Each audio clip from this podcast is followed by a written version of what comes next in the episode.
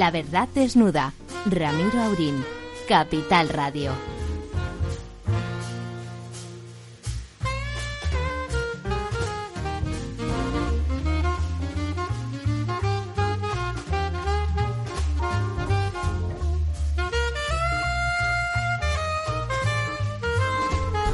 Muy buenas noches, amigas, amigos, los que estéis aquí hoy, porque el debate, sin duda, el debate del año, que es el, debate por la presidencia de la Comunidad de Madrid. Muy buenas noches, don Ramón. Muy buenas noches, don Ramiro. Hoy, eh, de hecho, pues algunos de nuestros amigos contertulios, cuando se enteraron que era el debate, pues eh, han excusado su presencia, vendrán algún otro día. Lo cierto es que es un debate importante, tan importante debe de ser que por primera vez eh, Televisión Española retransmite un debate autonómico que se hace en otra cadena. Debe de ser porque lo quieren apostillar adecuadamente. ¿Le parece, don Ramón? Hombre, yo creo hay que creer en principio que es un intento de magnificar el debate, eso está bien, Además, todo el mundo sabe que este debate tiene una importancia nacional porque es un reto de la presidenta de la Comunidad de Madrid al presidente del gobierno y viceversa. Bueno, y yo diría que más bien la del, presidente del gobierno, porque él ha entrado en campaña, ella está de oficio. Es una campaña nacional. De hecho, la larga sombra del presidente no deja ver a Gabilondo. y esperemos que entre los comentaristas estén promediados en pro y en contra, que no sean solamente en contra, naturalmente.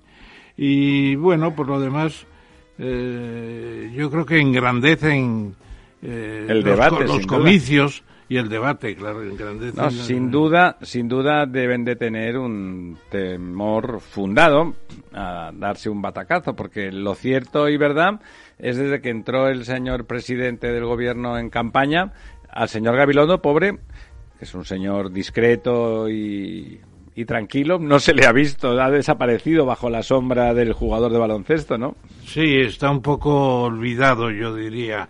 Es una posición tan seria y tan circunspecta. Yo no diría filosófica, a pesar de que es un filósofo. Bueno, es metafísico, entonces el, el, metafísico tiene que dudar, ¿no? El metafísico, yo una vez le pregunté a un filósofo catalán, Bilbeng, eh, le dije, ¿qué es la metafísica? Y me dijo, son las cuestiones fundamentales de la filosofía. Bueno, pues, eh, pero dicho de una manera un tanto aséptica, no con el apasionamiento de las doctrinas filosóficas, por ejemplo, los hedonistas, los estoicos, los qué sé yo, los eh, marxistas, los antimarxistas, los liberales. yo creo que eh, la metafísica es un intento de racionalidad. Y además se ¿Usted cree? Yo creo que no. Eso, Wittgenstein decía de la metafísica que era aquello de lo que mejor es, como no se puede, de lo que no se puede hablar, lo mejor es callarse, ¿no? Eso no, pero fíjese usted que Aristóteles le dio un nombre de metafísica porque el libro anterior que él había escrito era la física. Claro, claro, pero ahí estaba justificado. La metafísica y al final yo creo que Bilbeng tiene razón que son las cuestiones fundamentales de la filosofía, porque es cuando Aristóteles empieza a hablar de filosofía y de los principios filosóficos. Pero en fin, creo que en el trasfondo de Gabilondo está todo el mundo pensando que lo que él va a hacer es pasar a ser eh, defensor del pueblo en cuanto pueda porque no va a poder formar gobierno seguramente. Sí, tarea en la que probablemente haga un buen papel porque seguramente es una buena persona y tiene sentido común. Sí, y probablemente será de fiar en ese ámbito. No sé yo si el hábito de filósofo, porque hay que reconocerle que a diferencia del señorilla, que era filósofo titulado, pero no, no lo era de facto, bueno, eh, el señor Gabilondo probablemente podría ejercer de filósofo modestamente, porque ser un gran filósofo es una cosa muy complicada, pero probablemente se le podría llamar filósofo con minúsculas, ¿no? Sí, bueno, filósofo es, la metafísica es lo más exceso de la filosofía, aunque dicho de una cierta manera. Además, yo a Gabilondo le tengo mucho afecto porque, siendo rector de la Universidad Autónoma de Madrid, estuvo en la fiesta de mi despedida como catedrático, eh, estuvieron él y también el, el, digamos, el rector de la Universidad Complutense, el profesor Berzosa, y formaron un conjunto verdaderamente valioso, valioso. Tengo un gran recuerdo. Y luego he hablado con él bastantes veces y no sé si lo comenté aquí un día. Yo le pregunté algo, bueno, ¿y tú crees en que hay alguna inteligencia superior? Y él dijo, sí, sí, hay algo, hay algo más de lo que se piensa. Ya sabe usted que él estudió para novicio, ¿no? claro, él es teólogo en realidad, ¿no? Colgó los hábitos, como se dice vulgarmente, ¿no? Bueno, Claro. esa es una decisión importante, tanto la de entrar como la de salir. También el presidente de Técnicas Reunidas, don José Yadó, hizo el primer año de, de seminario y ha conservado unos ramalazos que dice el personal. y le saludamos porque está malito. Está malito, pero esperemos que no, que no lo esté en exceso. Bueno, y de las cosas, eh, hoy, hoy veremos, habrá ese debate esperado donde el señor Iglesias, que ha hecho su espantada del gobierno, probablemente porque estaba cansado ya y aburrido, porque como, como conocemos todos, la verdad es que su tarea como vicepresidente eh, en producción ha sido escasa. En producción ha sido escasa. Lo suyo se parece más a lo que hace estos días, que tampoco es que tenga una gran visibilidad, pero hoy, por ejemplo, decía, bueno, una de sus barbaridades al uso, populismo barato, porque ya es del barato, advertía con esa voz empalagosa y envolvente que pone cuando se, se quiere dirigir a, a sus votantes, a las buenas gentes que le votan, les decía a los trabajadores y trabajadoras que tenían derecho a cuatro horas para ir a votar, que si algún empresario les negaba ese derecho, que lo tenían que denunciar, etcétera, etcétera. Bueno, no, no merece comentario, se comenta solo el, el, el, enunciado de, del ínclito expresidente. ¿Se ha dado usted cuenta de que ya no habla de la casta? ¿Por qué? Porque ha ingresado con muchos méritos. Ha ingresado por arriba directamente. Por arriba del todo. Y hoy yo le he oído decir eh, de una forma un poco penosa, penosa, que no llevaba el manifiesto comunista para la para el debate que llevaba la Constitución. Sí, con la sana intención de, de, desmontarla. De hecho, en el caso de, del Poder Judicial y la reforma que querían hacer, de forma que no hiciera falta más que una mayoría simple para constituir el Poder Judicial eh, y Europa, por supuesto, que sigue defendiendo eh, a Montesquieu y la división de poderes, pues eh, le ha feado seriamente el tema al presidente del gobierno, al gobierno en, conjunto, y, el PSOE ya ha retirado esa reforma. Ya está retirada, de lo cual no cabe otra que congratularse y que, bueno, supongo que seguiré investigando en la Constitución qué es todo aquello que quiere desmontar de ella. Pero complete usted, don Ramiro, por qué la ha retirado. Porque se lo han dicho en la Unión Europea. No, no, eso le decía, que, que Europa le ha dicho que no es. Lo ha dicho, ¿verdad? Sí, sí, sí. Sí, pues es verdad. Como si fuéramos Polonia o Hungría. bueno, países, países autoritarios que es lo que, bueno, lo que a él le gustaría pensando que lo iba a hacer mucho mejor con, con un poder más autocrático. Más Porque claro, no es solamente el triunfo de las mayorías, es el respeto a las minorías, que siguen teniendo derechos de réplica y derechos de, eh, digamos... El derecho a la diferencia. la diferencia de llevarle la contraria al gobierno, evidentemente. El, llevarle la contraria a todo el mundo y a ser distinto. El derecho a la diferencia genera una extraordinaria creatividad y, genialidad. La, homogenización, sin duda, es la ruina del alma y del espíritu y, desde luego, del genio y, del artista. Eso, eso es así.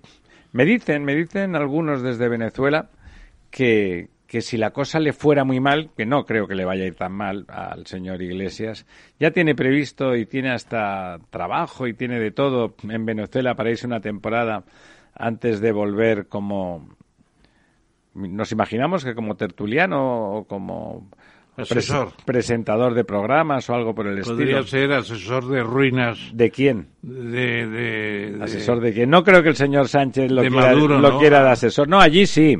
Allí sí. No, aquí yo creo que, que sí. Si, si no sacaran más me- me- el 5%, que sí que lo sacarán. Yo creo que lo sacarán. Pero si no lo sacaran, probablemente sí que se fuera a Venezuela. Porque yo creo que sí que estaba aburrido de hacer de vicepresidente, que todo, todo el montaje y la complejidad de la gobernanza real, ¿no? Que hay que gobernar las cosas de cada día, de las gentes, las leyes. Eso que el PSOE, mal que bien, pero está acostumbrado y que en realidad es lo que quiere, gobernar, él quería, creía que, que quería gobernar, pero quería ser el presidente. Eso de ser el segundo y un segundo medio de broma, eso no le ha gustado nada. Y no creo yo que tampoco que esté muy contento con su estatus de pater familia y de, bueno, ese cambio de, de soltero de oro a pater familia con tres churumbeles estupendos y con señora que dice niñe, hije y cosas por el estilo en casa. No, no, no tengo yo muy claro que esté entusiasmado con esa perspectiva vital y por lo tanto es posible que en el fondo de, su corazón anide eh, la posibilidad de que todo vaya mal y que en realidad eso sea bien y le permita una bueno una aventura vital distinta de la que está embarcado ahora. Sí, yo estaba viendo esta noche, antes de venir para acá, una película de Robert De Niro y Al Pacino, que tiene cosas muy buenas, y en un momento dado le dicen a Al Pacino, es que deberías llevar, no a Robert De Niro, es que deberías llevar una vida más normal. Dice, ¿a qué te refieres? Al béisbol y a las barbacoas. Efectivamente, eso, ¿no? Eso es una vida normal. Bueno, eso salía en otra en otra película sobre la, la vida de Doc Holliday y el y el, el famoso y el famoso sheriff de OK Corral donde le dice el uno el- está muriendo de tuberculosis eh, el Doc Holliday que era el, el, el- bueno, el canalla, ¿no? El pistolero auténtico profesional que no era doctor, que se ve que en la vida real era dentista. Y le dice, dice, tú, le pregunta, le pregunta el sheriff por antonomasia, le dice, tú, a ti, eh, ¿qué te hubiera gustado llevar? ¿Cómo te gustaba, hubiera gustado que hubiera sido tu vida si no hubiera sido como es? Y el otro le dice algo parecido a eso, le dice, bueno, pues a mí me hubiera gustado tener una vida normal. Y el doc le, le- se lo mira desde la cama, tosiendo y esputando sangre. Le dice, pero hombre, por favor, eh, no hay vida normal, solo hay vida, ¿no? Y es verdad, ¿no? La vida que algunos llaman normal en realidad es una especie de anomalía y de querer constreñirla de una forma excesiva entre, entre cuatro normas o en, o en un redil. Y probablemente a nuestro no simpatizado eh, señor Iglesias, la verdad es que probablemente le está pesando esa normalidad en la que se ha instalado mm, y que le, yo creo que le es ajena. Y hablando de frases de películas, me ha venido al recuerdo una de Brad Pitt que están hablando de política en un bar de esos, que está todo el mundo tomando copas y, y comiendo y por detrás están bailando, esos bares norteamericanos. Sí, estupendos. Que son estupendos, por cierto. A mí me, me divierten mucho. Y están hablando de Estados Unidos y Brad Pitt en un momento de sinceridad dice, bueno, Estados Unidos no es una nación, es un negocio. una cosa tremenda. Y encaja mucho con lo que ha dicho Biden. Biden ha dicho, nos vamos de Irak, de Afganistán, porque entre otras cosas nos ha costado 2.500 muertos y 800.000 millones de dólares. Se dice pronto, ¿eh? Casi un billón de dólares. Casi un presupuesto español de un año. De ¿eh? un año. No, no, presupuesto español. Bueno, presupuesto no. ¿eh? El PIB, El PIB, casi, sí, claro. presupuesto es Claro. dos veces y media, ¿no? Desde, desde luego, desde luego. Tremendo, tremendo. Bueno, don Ramón, eh, las cosas eh, siguen adelante, ¿no? ¿Qué pasa con la bolsa? Esta bolsa española nuestra pega unos tirones para arriba, luego otra vez para abajo. eh, siempre parece que, que, que amenaza ruina. ¿Qué ha pasado esta semana? Ayer se metió un batacazo, ¿no? Esta semana tuvo una subidita muy buena el martes, eh, tuvo una subidita muy buena. Martes es ayer, pero ayer no se la pegó. Perdón, el lunes, el lunes tuvo ah. una subidita buena y el martes ayer bajó. Todo el mundo a realizar, ¿no? Casi tres puntos. Eso es mucho, ¿eh? 2,9. Y eso es muchísimo. ¿Por qué? ¿Qué, muchísimo. Qué, causa objetiva había para que bajara? Recogida de beneficios. De estrictamente, ¿no? Yo creo que prácticamente. Hay mucha gente que está en la bolsa, pues eh, como que sigue la regla de JP Morgan. En el intradía rabioso. ¿Sabe usted cuál es la regla de JP Morgan? Es sencillamente comprar cuando baja y vender cuando, sube. claro. Y se complementa con otra que le preguntaron a JP Morgan, ¿y qué va a pasar en la bolsa? Dice, los mercados fluctuarán. claro, lo cual era una obviedad, una obviedad de pero pues, la, la norma de JP Morgan funciona muy bien y efectivamente siempre que hay una subida de dos o tres puntos, pues se produce una bajada pues de, de considerable, por es la recogida de beneficios. Yo de todas formas creo que eh, si se fueran resolviendo temas, el principal es el de la vacunación. La bolsa está hoy en 8.500. Pero eso es una filfa. 8.500 y ha llegado hasta en 16.000. Claro, bueno, eso ya hace mucho. Hace, hace años. Pero, pero sí que puede recuperar el 9.000 y el 9.500 si, hubiera, si hubiera buenas noticias. Lo que pasa es que no hay buenas noticias porque la vacunación va muy lenta. Va muy lenta, va muy lenta.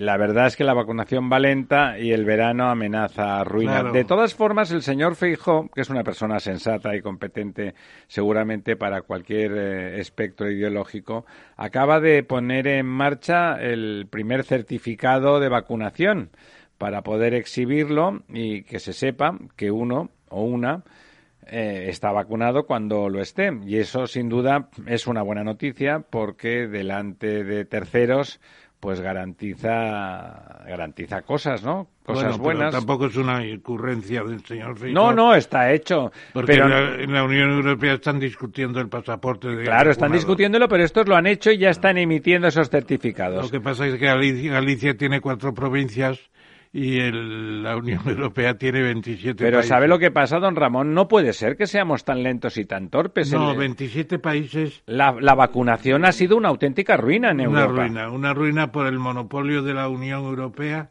y el monopolio de los, de las, de los Estados. Se tendría que haber hecho una, lo que se llama la cooperación público-privada, una cosa así. Se podría haber hecho contando con la con la parte privada del Sistema Nacional de Salud. En el país de los negacionistas, la mitad de los ciudadanos están vacunados. En muchos estados están vacunando a los muchachos ya. Nosotros tenemos un amiguito que tiene 19 años que está estudiando y ya le han vacunado. Le han llamado a vacunar y ya le han vacunado. Sí, ya, ya, ya, ya, ya. Bueno, son cosas relativas, pero yo, eh, si nos dicen hace 20 años que la Unión Europea tarda un mes y medio en crear una cosa tan importante como el, el, pasaporte de vacunado, pues no nos lo creeríamos. No, pero las cosas claro son que son, 500 millones de personas y hay que, hay que pensarse las cosas, ¿no? Bueno, ¿tiene usted algún obituario por ahí? Sí, y además eh, yo diría que hoy, abriendo la ABC, en la parte de las esquelas, que es una parte muy importante de la ABC. Triste pero importante. Muy importante, sí. Aparece la esquela recordando a Puig de la Bella Casa, que fue jefe de la Casa Real con Juan Carlos I. Y hay que rendirle un homenaje, no solo por la actividad que tuvo como diplomático, sino principalmente como jefe de la Casa Real, porque criticaba al rey Juan Carlos en algunas de sus actividades extracurriculares y le llamaba la atención y le decía que había ciertas cosas que corregir y que no se podían hacer por un rey, aunque tuviera eh, tanto poder de hecho como tuvo Juan Carlos. Y al final prácticamente o dimitió o cesó por orden superior. Y eso hay que saludarlo como una persona que se tomó muy en serio lo que es el refrendo, porque el refrendo es que un ministro siempre que tiene que firmar lo que firma el rey, pero además hay un refrendo de decirle al rey, si es jefe de la Casa Real, recordarle las normas sus obligaciones. y obligaciones. Y lo mismo, tres cuartos de lo mismo le sucedió a, este, ¿cómo se llamaba nuestro querido amigo? Lo tengo apuntado por aquí. Lo tengo apuntado por aquí. Eh, así, a Sabino. Sabino Fernández A Sabino Fernández Campo. Que también cesó porque le recordaba al rey que había que tener una cierta... Un decoro, un decoro. y si los ministros, los primeros ministros, los presidentes de gobierno hubieran hecho eso, no estaría el rey en Abu Dhabi ahora, estaría tranquilamente aquí. Y esa es la pena, que no ha habido gente que tenga coraje para incluso de recordar a la superioridad. La responsabilidad, la responsabilidad última ha sido suya. Hay unas normas, ah, La responsabilidad última ha, sido suya, sin duda. Tampoco los políticos eh, en ejercicio, los presidentes de gobierno se dejan se dejan corregir por sus ministros. Digamos que esa soberbia desde el poder es un clásico, ¿no? no hay pocos hombres o mujeres que desde la cúspide del poder se dejen asesorar y corregir y llamar la atención y que les recuerden que quizás no están cumpliendo eh, adecuadamente con, con sus obligaciones. Y luego otra cosa de hoy, don Ramiro, que se me ocurre mencionar, es cómo se ha recibido la sentencia de George Floyd, que en principio es de 40 años, aunque bueno, la sentencia definitiva tendrá que Pero es una sentencia dura, ¿no? Dura, sí, pero ¿cómo se ha cogido? Con gritos de alegría. Y el presidente Biden diciendo que estaba muy satisfecho. Bueno, lo que tiene que decir el presidente es que se está haciendo justicia. Eso es. Pero no mostrarse satisfecho de que una persona le en 40 años. Eso es una barbaridad. A mí me parece justo, porque realmente el policía se comportó de una forma es un asesinato, brutal. Es un asesinato. Es un ¿eh? asesinato, pero de eso a poner en la televisión la gente casi brindando delante del televisor, hombre, una pena de 40 años es una pena muy grave y el suceso merece una cierta circunspección. No una demostración de alegrías. Bueno, quiere decir que el sistema ha funcionado, quiere decir que, la justicia no es racista, quiere decir cosas buenas en un país donde el racismo, bueno, ha tenido, se ha, se ha, visto respaldado legalmente hasta hace muy poco, ¿no? Ha sido por unanimidad. También es cierto que la presión exterior era muy grande. Era brutal. Bueno, tan brutal como el asesinato que cometió el policía sobre el tal Floyd aplastándole el cuello con la rodilla durante 10 o 12 minutos, no me acuerdo cuánto era, pero vamos, una animalada. Hay ahí unas prácticas en Estados Unidos, que es un gran país, pero que tiene esas cosas. El otro día acribillaron a un niño de 13 años que levantó las manos y tuvo la mala suerte el policía que alguien grabó la escena y el niño estaba con las manos levantadas y no tenía ninguna pistola. Luego se inventaron que había una pistola por ahí, aunque no se hubiera encontrado. Bueno, esas cosas. El abuso de poder, ya sabe usted, don Ramón, que la pistola, el uniforme, si no están claras las cosas, tiene tendencia a, a excederse. Otro tema, otro tema de la jornada. ¿Ha pinchado en hueso don Florentino? Eh, es decir, la Superliga que quería bueno, se lo voy a decir porque PJ Morgan eh, era justamente el mismo banquero que estaba financiando la Superliga. Naturalmente, y además ya quedan solo en la Superliga el Barça y el Madrid. y la Juve, y la Juve. La Juve, que, que entró a última hora, ¿no? Sí, bueno, pues resulta que la organización de JP Morgan va a pedir reclamaciones importantes, porque creo que la, los estatutos, el convenio que se firmó es terrible si se marchaba cada uno por su cuenta. O sea que... Bueno, ellos los que por eso no se han ido el Madrid y el Barça, ¿no? El Madrid porque era el que daba la cara a través de Florentino y el Barça porque no puede afrontar ninguna indemnización. Empezó con un Brexit que se fueron las seis británicas. Sí, Brexit. De todas formas, era un poco una majadería, ¿eh? tal planteada como estaba y sin negociar previamente, era, era muy complicado. Eh, seguramente hubiera sido divertido ver a los mejores clubes jugando en una NBA cerrada. Sin duda hubiera sido como espectáculo notable, pero sin negociar. Hay mucho dinero en el fútbol eh, más allá de los, de los intereses altruistas que se supone que también defendía esa Superliga, hay mucho dinero en el otro lado y también en la Superliga como para que eso funcione si no se negocia muy, muy, muy bien con todas las partes. Y luego también eh, las cifras que dieron eran un tanto escandalosas, los cuatro mil y pico de millones. Claro, yo paso todos los días por las obras del Real Madrid y un amigo me decía, si en Madrid que llueve tampoco, ¿para qué han hecho toda esa cúpula si realmente se pueden hacer los festivales? La obra es impresionante. Porque quedará muy bien el campo. ¿Dónde va a quedar? ¿Dónde va a quedar? En 400 millones que era inicial, dicen que está llegando ya a los 700 y 800. Claro, hacer esa obra y amortizarla ahora va a costar... Va a costar Dios y ayuda. Una pasta, una pasta gansa. Tendrán que pedir un, un crédito al Banco Central Europeo, bueno, una emisión de bonos. Don Florentino, eso no, no, suele tener problemas para conseguir créditos. Y de ahí su amistad con el señor, con PJ Morgan. Bueno, don, don Ramón, hoy tiene que estar usted muy contento. Tenemos ya dos amigos en la línea telefónica porque vamos a hablar de lo que don Paco Umbral puso en, los libros de historia casi, de su libro. Vamos a hablar de su libro inexcusablemente. Raúl del Pozo. No, no, lo dijo Paco, lo dijo Pacumbral cuando en aquel programa famoso con la señora Ah, sí, Milá, sí, Mercedes sí, Milá, se Ah, cabreó porque no se estaba hablando suficientemente de su libro, le estaban preguntando otras cosas y dijo aquello famoso, pues si no hablamos de mi libro yo me levanto y me voy, ¿no? Sí, sí, sí. Pues yo, hablando de libros de Paco Umbral, fui a una presentación después de una comida bastante copiosa. Me puse en primera fila. Y se quedó usted dormido. Me quedé roque. Que ya, lo- que ya lo conozco yo a Y usted. salí en todas las televisiones de España durante una semana. Y me decía Paco, hiciste muy bien, porque lo que yo digo es para dormir.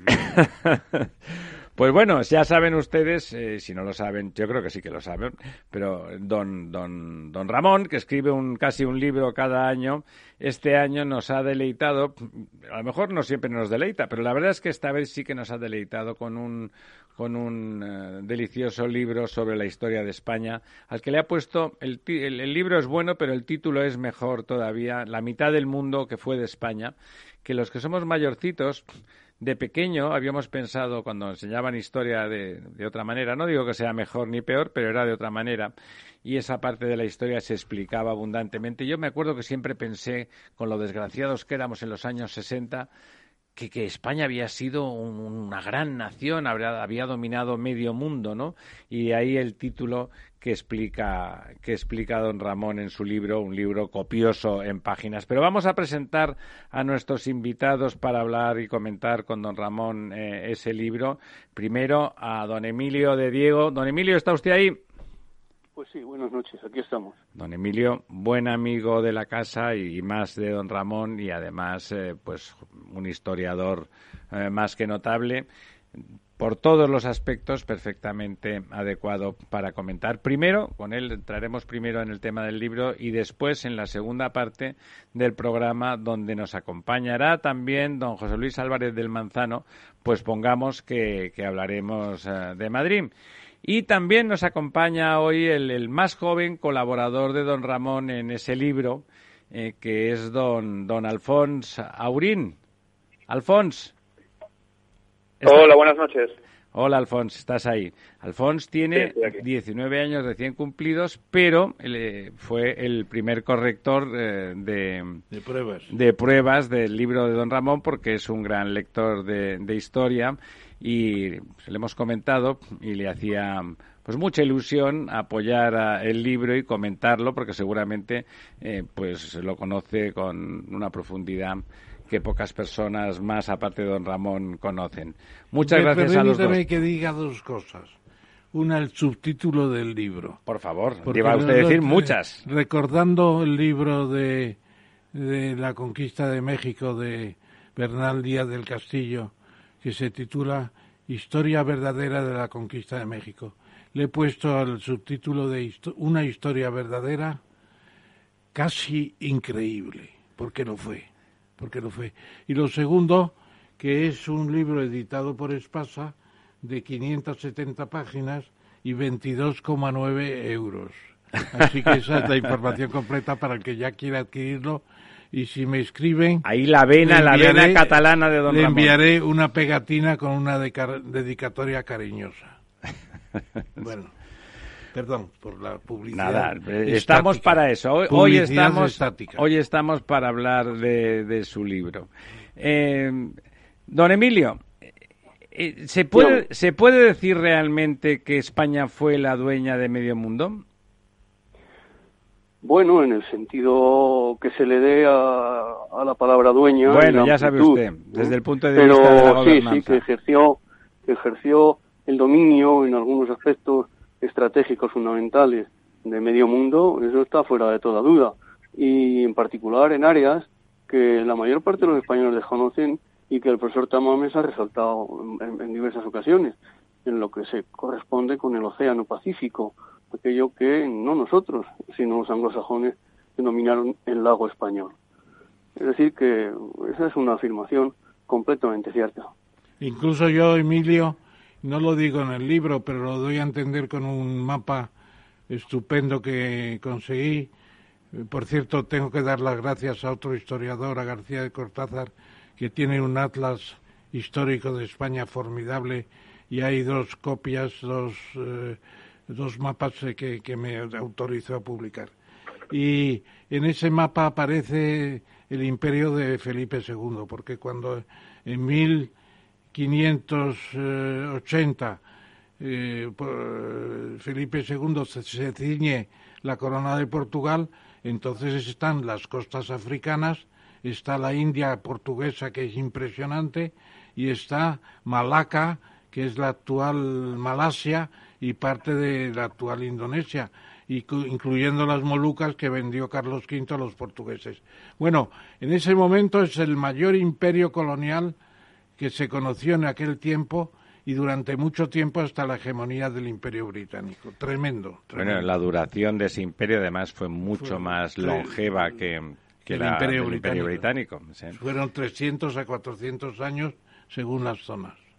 Eh, Alfons, tú que leíste el libro y que eres un gran lector de, novela histórica, ¿qué es lo que más te impresionó del relato, del relato que hace don Ramón de esa parte eh, gloriosa y formidable y casi increíble, que realmente estoy muy de acuerdo con el subtítulo. El subtítulo es muy hermoso y además es adecuado de verdad. De todo lo, de todos esos capítulos, ¿cuál fue la, parte que, donde te sentiste más, eh, como lector, más impresionado? ¿Qué es lo que más te gustó? Bueno, eh, no me quedaría con una sola parte, sino un conjunto como bien describe el subtítulo, una historia verdadera casi increíble, yo me quedaría con las vidas de los hombres que hicieron posible esta historia. Porque son vidas que, que, parecen de novela, que parecen imaginarias, porque estos hombres, por no decir superhombres, unos exploradores formidables que pasaron por mil y una desventuras y que hacer lo que hicieron en conjunto es algo impresionante, porque eh, la manera de sufrir de, estos hombres era extraordinaria. La capacidad de sufrimiento. ¿Algún, ¿Alguno de los aventureros en particular eh, se quedaría, Alfons, con él? ¿Alguno que particularmente le parezca más heroico, más, más Marvel, más, más, más fruto casi de la imaginación que de la realidad?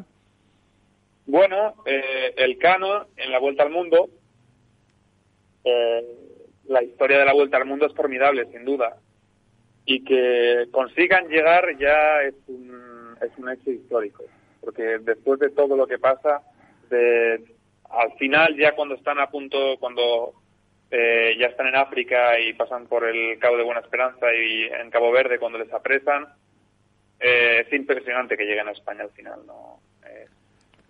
es impresionante además el sentido de democracia que había en los navíos españoles que Magallanes no llegó a entender eh, porque la idea de dar la vuelta al mundo no fue de Magallanes. Magallanes iba a volver por el hemisferio español por la misma ruta que había hecho yendo al sur de Sudamérica. Eh, la idea de la vuelta al mundo es exclusivamente de, de Elcano, que además pregunta a sus hombres en varias ocasiones, seguimos para España. Y cuando llega y le escribe una carta a Carlos V desde el propio barco desde Sanlúcar de Barrameda al llegar, le dice, Majestad, hemos navegado siempre al oeste y hemos dado la vuelta al mundo, que es lo que Carlos V agradeció y se dio cuenta de la grandeza con el lema que le dio al propio Elcano, primus circundediste me, el primero que me diste la vuelta. Es fantástico, es un personaje único. Don Emilio, el otro día que estábamos comentando, estábamos comentando en otro lugar eh, esas cosas, eh, comentábamos que, yo creo que fue usted que comentó que, bueno, a fin de cuentas, eh, Magallanes en ese momento, a quien rendía cuentas como rey, era el rey de España, que, que el hecho de que sea portugués de nacimiento es como si por el hecho de ser catalano vasco hubiese dejado de considerarse eh, una gesta española el, el, hecho en sí. De hecho, el cano era vasco, ¿no? O sea, es, es cierto que realmente en ese momento el, el, Magallanes era portugués porque había nacido, digamos que en la Lusitania, en Portugal, pero si rinde cuentas estrictamente, su rey legítimo es el rey de España, ¿no? Lo es, lo es, el, y, hombre, puntualizando un poco más, el rey de Castilla. Entonces estamos hablando de las Españas con toda propiedad. Eh, Castilla es el, no solo el corazón, es el músculo, es, es prácticamente el motor de, de las empresas transoceánicas, pero con la participación lógica de todas las provincias de la Corona de Castilla y de todos los habitantes de todas las Españas que a título individual se, se quieren incorporar. Eh, luego hay otras discusiones sobre otros niveles de participación, pero a título individual, sin ninguna duda. La corona y una parte del capital privado financian la expedición de Magallanes. Ahora bien, yo creo que el hecho de que sea el Cano el que complete el viaje volviendo al punto de partida no debe de llevarnos a reducir el significado y la dimensión de Hernán de, Magallanes. Fernando de Magallanes es un nauta importante, tiene un proyecto, es capaz de explicarlo, de mantenerlo, tiene una concepción, yo diría que lo, a lo almirante, mientras que eh, el resto de los navegantes de la expedición son grandes navegantes, pero en, en, en otra dimensión, en otro concepto, en otra idea. Lo de volver a España es evidente y de completar la vuelta al mundo es obvio. Y además, por encima de todo eso, insisto, es una empresa patrocinada, financiada, amparada por la Corona de Castilla, por la Corona de la Corona de una de las partes fundamentales de España. Efectivamente. eso, no hay duda, eso no hay duda. Efectivamente, lo que pasa es que en los colofones, en los diálogos que hay detrás de cada capítulo del libro, que antes lo comentaba con Ramiro, los colofones son unos diálogos y el libro tiene muchas ilustraciones, mapas, figuras de personas, de naves, de incluso de, de la propia del propio escorbuto. Hay una figura de una persona con el escorbuto. Es tremendo, yo no lo había visto nunca y lo busqué en un, en un diccionario. Esto que, que está señalando el profesor Tamames es algo que conviene resaltar. Eh, a mí me pareció una aportación notable. Al final de cada capítulo hay un colofón donde el autor, bueno, en diálogo con un personaje imaginario, con un, eh, una especie de, de alter ego, eh, va planteando las cuestiones que se le pueden mm, plantear a cualquier lector, que le pueden llenar la curiosidad de cualquier lector, la reflexión incluso de cualquier lector a propósito del texto que se ha escrito en el capítulo. Me parece un instrumento de carácter pedagógico muy notable. Sí, pero yo también aquí no me voy a dar todo el mérito.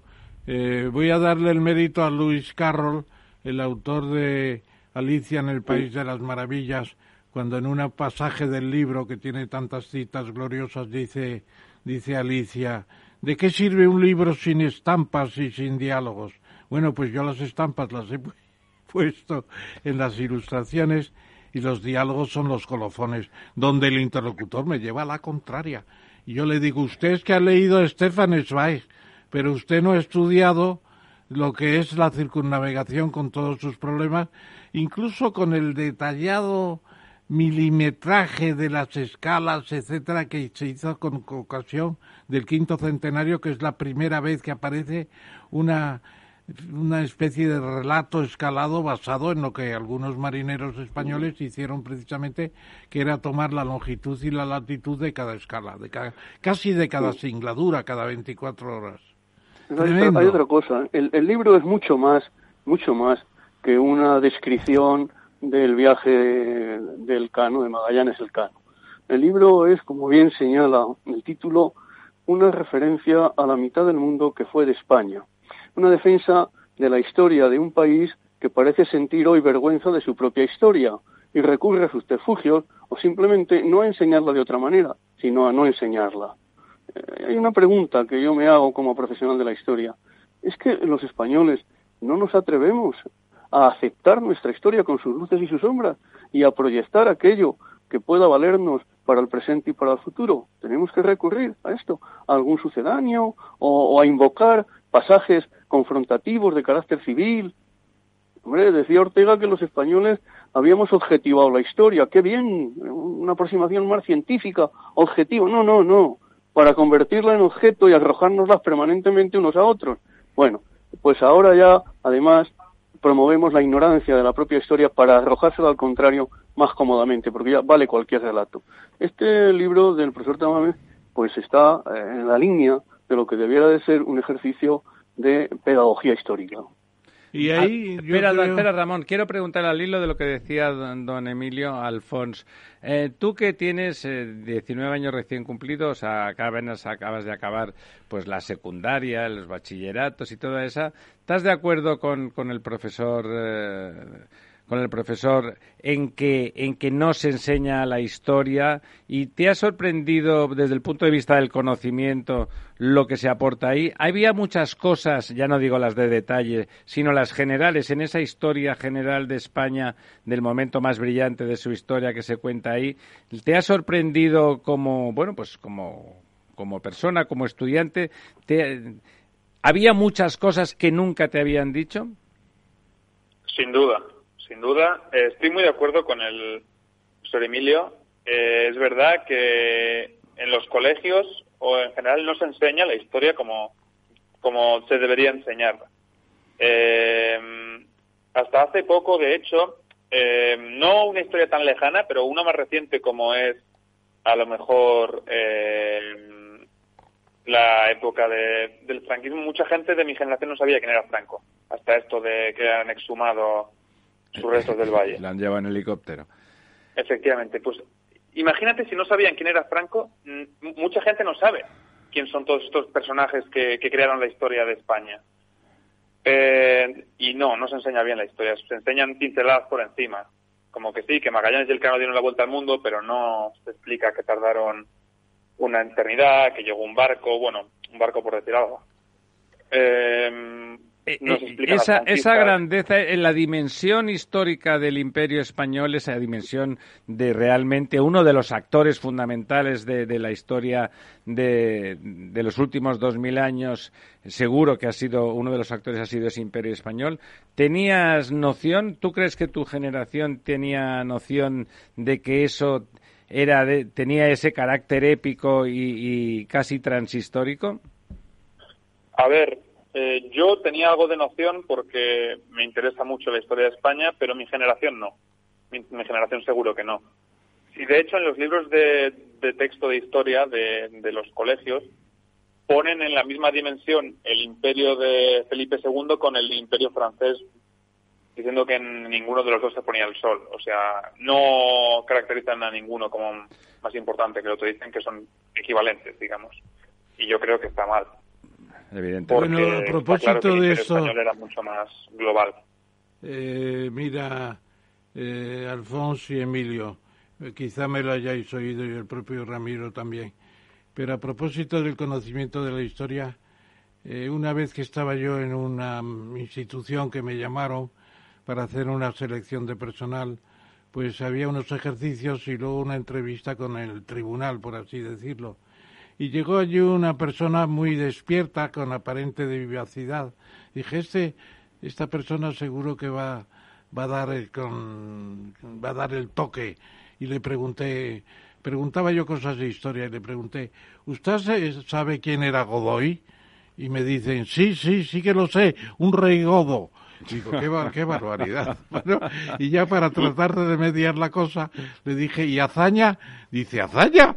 Un guerrillero de la independencia. Bueno, le dije, bueno, tiene usted una cultura onomatopéyica, porque realmente es por la similitud de las palabras lo que usted asocia. Bueno, tremendo, hay una ignorancia total. Yo tuve una persona que trabajando conmigo que era de escasa cultura y lo siento mucho, nunca diría el nombre, claro, y se iba de vacaciones a Cuba y le pregunto, qué bien vas a Cuba, ya sabes que Cuba fue española. Dice, ¿qué me dice usted? No sabía nada. Digo, pues si allí vas a hablar español. Dice, ¿me voy a entender entonces bien? Es increíble. La, ignorancia de la historia que hay es increíble. Le compré una enciclopedia pequeña y, le tomaba la, la, lección cada mes. A ver cómo iba. y fue aprendiendo, no fue aprendiendo. Por eso. Pero yo también querría subrayar, por ejemplo, que hay una serie de coincidencias importantes. Eh, ¿por, qué, ¿Por qué la historia de las Américas y del Pacífico? Por Alejandro VI, que era un papa español de la familia Borja, que al llegar a Italia les pusieron Borgia, los Borgia. Bueno, y entonces Alejandro VI es el que hace la bula papal que le pide Fernando Fernando de Aragón, Fernando II de Aragón y V de Castilla, que le pide que haga una bula dándole posesión de esas tierras. Y lo hace, con la condición de que se evangelicen los pueblos que conquisten. Y es cuando Francisco I de Francia dice, pero ¿en qué, en qué testamento de Adán se dice que, que, que, que la mitad del mundo tenía que ser de Francia o de España? Vamos a ver qué es esto. Bueno, una cosa horrenda. Bueno, una guerra que el Tratado, el tratado de Tordesillas estuvo denostado por todos los europeos desde el principio prácticamente, prácticamente. Y el tratado de amistad de, de 1604 de España con Inglaterra pues se le levanta el veto que tenían los ingleses por el Tratado de Tordesillas a entrar en América del Norte, que eso tampoco lo sabe la Don Ramón, ¿cuál, ¿cuál es su motivación inicial para escribir esas 570 páginas de, de, historia de España y del mundo? Porque, porque en ese momento es lo mismo la historia de España y la del mundo. Martínez. Martínez. Madame Martínez en el Liceo francés, teníamos un bachillerato español con tres horas diarias de francés, pero formidable. Era una enseñanza formidable con profesores de la antigua, del antiguo Instituto de eh, Libre de Enseñanza que habían sido depurados por Franco y estaban allí, catedráticos de verdad. Y entonces Madame Martínez tenía una asignatura a su cargo, se llamaba El Imperio Español en sexto de bachillerato. Y allí es donde yo aprendí todo esto. Empecé a aprenderlo. Claro, y me entusiasmó ya desde pequeñito. Claro, y ya cuando soy un poco mayorcito, pues tengo un poco más de tiempo libre, digo, a por esta vamos, a por esta vamos. Bueno, 15 años y las primeras orejas, don Fantástico, fantástico. Es el recuerdo de que dejan los grandes maestros en los alumnos, es fantástico. Sin duda, sin duda. Yo creo que además de ese débito con, el profesor que te, que te, te marca, de una manera importante. Mm, hay que destacar, y, quiero hacerlo, que en el libro mm, Ramón no solo hace una labor de historia más o menos descriptivo acontecimental, sino que entra en, aspectos eh, importantes y, bien interrelacionados, es decir, produce un relato histórico capaz de hacer comprensible aquello que está relatando. Y como no, en particular, en el campo de, las referencias económicas y el significado de algunos de los, de los acontecimientos que se producen en este periodo que, abarca la hegemonía española en el mundo. Evidentemente, eh, lo has dicho muy bien, eh, yo lo aprendí de Miguel Artola, un maestro de historiadores, cuando me confió en la historia de España el volumen sobre la República Lara de Franco, lo llamé yo, pues en ese, en ese momento decía, decía mm, Miguel Artola, nada de historias evenementiales, lo decía en francés, evenement, es decir, de sucesos, descripción de sucesos, de reyes, guerras, etcétera, solamente. Hay que buscar la interpretación de la época, lo que significa. Claro, la gente dice, los españoles iban a por el oro, eh, la plata, ¿y quién no va por el oro y la plata? ¿Qué, qué iban los ingleses? A por las especias, ¿a qué iban los holandeses? A las especias, que eran más valiosas que el propio oro. Bueno, pues eso es la compañía de las Indias Orientales de Inglaterra o de, o de Holanda, que fueron tremendas. Entonces, además de eso, eh, tenían una obligación que era evangelizar, porque lo había puesto el Papa y se tenía que obedecer. Y en segundo lugar, eh, tenían la mentalidad del honor, de los libros de caballería. California, eh, Amazonas, El Dorado, son todo nombres de los libros de caballerías, porque los leían y que querían era quedar con gran honra, como Don Quijote intenta precisamente en el ingenioso Hidalgo de Cervantes. Eso, Yo creo que eso hay que meterlo también, el afán de aventura. Y sobre todo, que Inglaterra hace su conquista con una compañía de Indias, Estados Unidos son, por así decirlo, autónomos.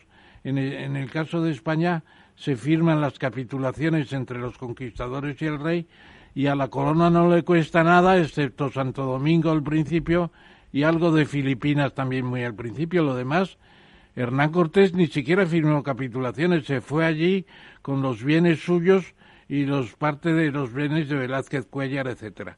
Fantástico, porque fue el pueblo el que conquistó.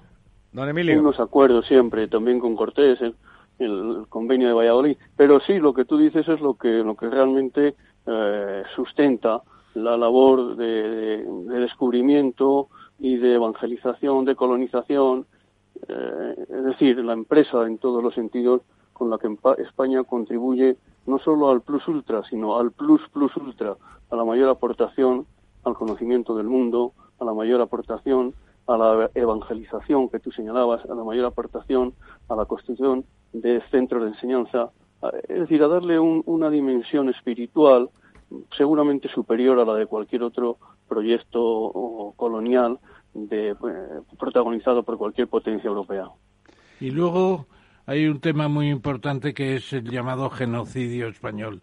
No hubo genocidio, hubo explotación de los indios, sobre todo en la primera fase, y agotamiento del trabajo, porque la parte del, del digamos, del Caribe es que la gente no trabajaba, vivían en jauja, era un paraíso, como dijo el propio, el propio Colón.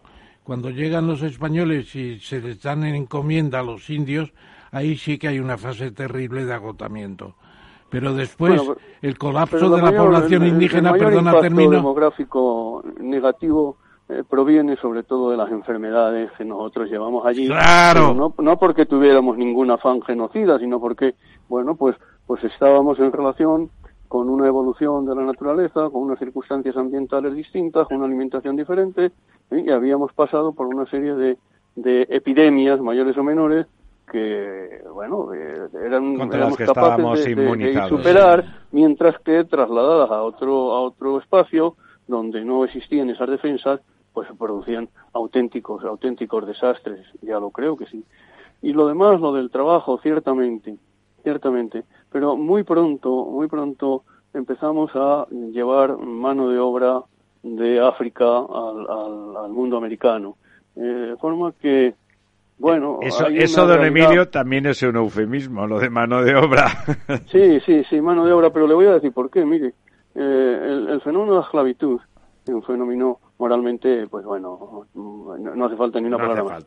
Pero desde el punto de vista económico tiene un cierto sentido en su momento y curiosamente se puede demostrar eh, con, todos los ejemplos que se quiera. Los británicos mm, desarrollaron el comercio de esclavos en, una proporción importante y llegado un momento pues eh, prohibieron el comercio de esclavos y luego pues fueron promoviendo la, liberación de los esclavos. En, en, esos momentos lo que se está sucediendo es que la mano de obra esclava no es rentable ya, mientras que antes lo era. La esclavitud, de todas formas, en África de donde proviene la inmensa mayoría, tanto hacia el occidente como hacia el oriente, porque parece que solo hubo esclavos eh, en América. y eran los árabes, los grandes esclavistas eran los árabes. Eran las, y las tribus, eh, sobre todo los Fang, etcétera, mm, arabizadas, eh, las que se, se, dedicaban a la captura de estos de estos nativos que luego vendían eso sí ya empezamos en otro claro en la trata en la que españoles y portugueses franceses eh, holandeses ingleses claro que participamos de una manera eh, importante sin duda. Bueno la historia eh, no es solo un relato de, de buenos y malos no por supuesto no es que un relato de páginas más o menos amables es un relato de lo que el ser humano es capaz de hacer en todos los sentidos. En ese, don Emilio, ahí, ahí además está claro que donde más eh, indígenas y donde más mestizaje ha habido es en la parte del Imperio Español. Los, los demás sitios están extinguidos en gran medida. Bueno, ya son las once. Vamos a cambiar de tercio. Antes de despedir a Alfons, le quiero preguntar ahí, como para animar a la gente, al profano, a, a que compre ese libro porque, Alfonso, ¿por qué le recomendarías a alguien que comprara, eh, que leyera el libro de Don Ramón, La mitad del mundo que fue de España? Pues porque, a pesar de ser un ensayo, ser un ensayo no es algo malo. Pero digo, desde el punto de vista para gente de mi edad, ensayos son una lectura con mucha información, que tienes que estar muy concentrado, no es algo ligero. Eh, pero es un ensayo que engancha. Soy yo que cuando empiezas a leer las vidas de esta gente y las aventuras y, lo que significa el imperio, tú te enganchas, porque no te puedes quedar sin acabarte ese párrafo para saber qué le pasa a ese personaje que es un tipo que vivió de verdad. y aprendes muchísimo. Yo he aprendido muchísimas cosas que no sabía y eso que yo soy un apasionado de la historia española y sobre todo de la parte del imperio. O sea que cualquier persona que le guste la historia lo recomiendo muchísimo este libro. Muy bien, pues muchísimas gracias, Alfons. Muchísimas gracias. Eh, nos quedamos con don Emilio. Eh, Alfons, ya si quieres ya puedes colgar. Te, tendremos en cuenta en futuras eh, en futuras emisiones. Y volvemos, volvemos dentro de un par de minutos. Pues eh, pongamos que hablar de Madrid. La verdad desnuda. Capital Radio. ¿Sabes cuál es el mejor dial para escuchar Capital Radio? Tu móvil. Ya tienes disponibles las versiones de iOS y Android de Capital Radio. Y si quieres escucharlas en tu coche, lo tienes muy fácil. Empareja el Bluetooth de tu coche con tu móvil o tableta, entra en la app de Capital Radio y ya lo tienes. Escucha Capital Radio en digital. Y si te preguntan qué escuchas, no lo dudes. Capital Radio.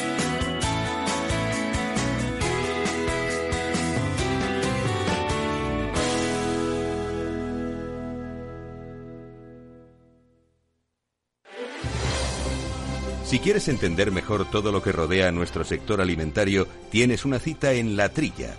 Un gran equipo de especialistas te acercará a la actualidad económica y política desde el campo hasta la mesa. Conocerás sus principales innovaciones sin olvidar las producciones más tradicionales. Los sábados de 8 a 9 de la mañana con Juan Quintana, La Trilla de Capital Radio.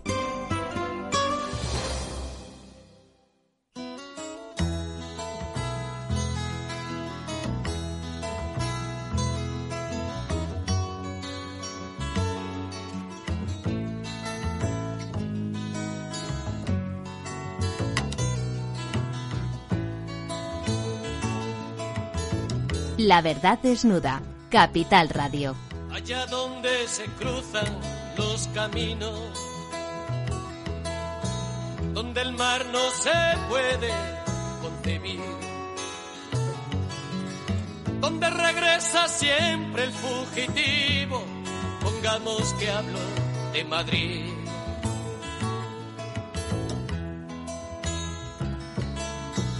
Donde el deseo viaja en ascensores.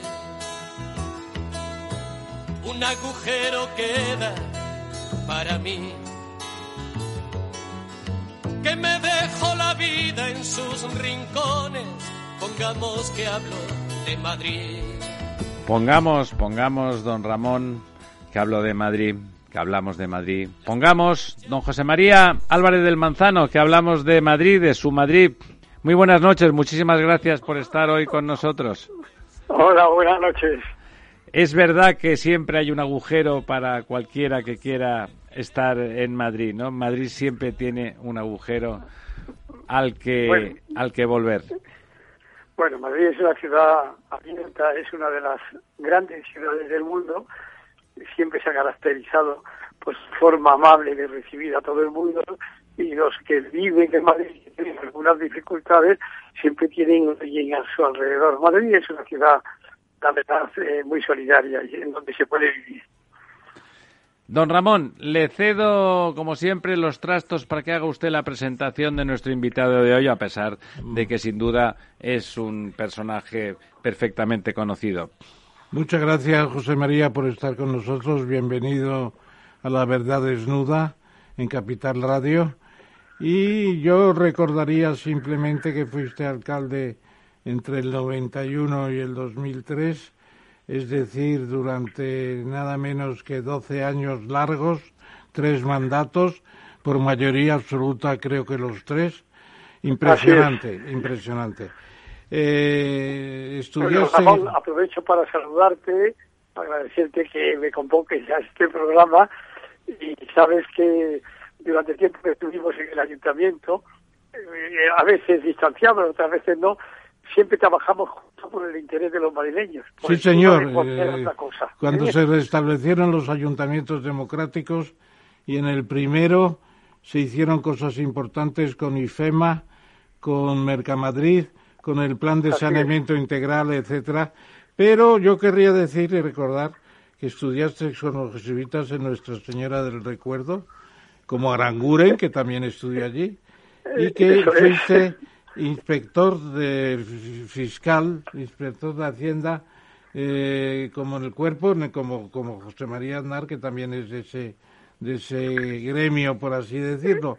Y luego, como alcalde de Madrid, has hecho muchas cosas. Un plan de general, de general de ordenación urbana, la puesta en marcha del servicio de SAMUR Protección Civil, que es una obra fundamental, la reforma de la Plaza de Oriente haciéndola peatonal en su totalidad con un pasadizo subterráneo, los seis nuevos barrios de San Chinarro, Montecamelo, Las Tablas, etcétera, y también has hecho, eh, por así decirlo, la rehabilitación de barrios muy degradados como Lavapiés y también túneles urbanos para la congestión del tráfico, jardines y parques etcétera, etcétera. Una labor impresionante en 12 años. Cambió la faz de Madrid, había empezado el cambio, si me permites, con el gobierno que formamos Tierno Galván y un servidor al frente del PC, del, del PSOE y del PC, pero eh, con el tiempo, con mayor riqueza, con mayor tecnología ya y tal, eh, hubo un gran avance y luego has hecho una labor también muy importante como presidente de IFEMA, hasta 2015. O sea que enhorabuena porque tienes una ejecutoria, querido alcalde, como te llamamos todos, seguimos llamándote alcalde. Entonces la primera pregunta es, ¿cómo ves la Comunidad de Madrid desde su capital y de las Españas? ¿Cómo ves las elecciones del 4, del 4 de mayo? ¿Son tan importantes como para el hecho inaudito de que un debate de Telemadrid se exponga a través de eh, televisión española, por ejemplo? Pues mira, Ramón, aparte de agradecerte que recuerdes las cosas que uno tiene que trabajar siendo útil a los madrileños, yo creo que Sánchez ha cometido un error, que es convertir estas elecciones en unas elecciones nacionales. Estos son unas elecciones para la Comunidad de Madrid, no más. Pero, sin embargo, el haber realizado actividades políticas intentando derrocar al actual gobierno de la Comunidad de Madrid lo ha transformado en algo de carácter nacional, por lo cual hasta Televisión Española está conectando hoy o la Sexta, y yo creo que eso ha sido un error. Yo creo que la comunidad, las comunidades en general y específicamente la de Madrid han crecido quitándoles competencia a los ayuntamientos. A mí lo que me parece mal en nuestra Constitución, de alguna manera, es que el capítulo octavo no está bien definido y no se han definido bien las competencias. Y a mí me parece que eso es esencial. Y hoy tenemos una comunidad que yo creo que está bien regida, que está ordenada, pero que en definitiva ocupa un puesto intermedio entre el ayuntamiento, entre los ayuntamientos y, y el gobierno, que hace que muchas veces eh, la no diferenciación de competencia produzcan algunos problemas funcionales importantes. No sé si, don José María, estaba usted viendo el, debate de, los candidatos. cuéntenos, cuéntenos. Parece que el, señor Iglesias le llama filonazis en, en el tono este confrontativo, lamentable de, de las últimas eh, campañas. Yo, creo, fíjate, que como resumen de lo que ahora saben en la parte económica, vamos a ver cómo se defienden, pero están cumpliendo un poco los papeles casi que tienen aburrida aburridamente verdad aburridamente. Sí es decir están están siendo clones de sí mismos están repitiendo eh, algo que todos conocemos. Iglesias es eh, como es se, se, comporta como un corderito frente a la situación actual, rehuye sus competencias, él no, no ha dicho nada de lo que ha hecho como vicepresidente no ha hecho no, ha hecho nada. como no como no lo ha sido como no lo ha hecho pues, es decir que está un poco Rocío Monasterio está bien está agresiva está ordenada está en el papel que todos suponíamos que iba a tener voz. A mí personalmente me está gustando Val porque es una persona competente es un abogado de estado es competente. eh, competente ordenado bien. Eh, hombre, Gabilondo, como lo han dejado en un papel muy difícil, pues está en una situación muy insostenible, es decir, quiere llevarse bien con Pablo Iglesias, pero no lo puede hacer porque eh, dicen cosas que no son compatibles. Eh, la, la médica de, de Más Madrid a mí me parece que está acudiendo al populismo y acude al feminismo y tal, en vez de afrontar los problemas serios.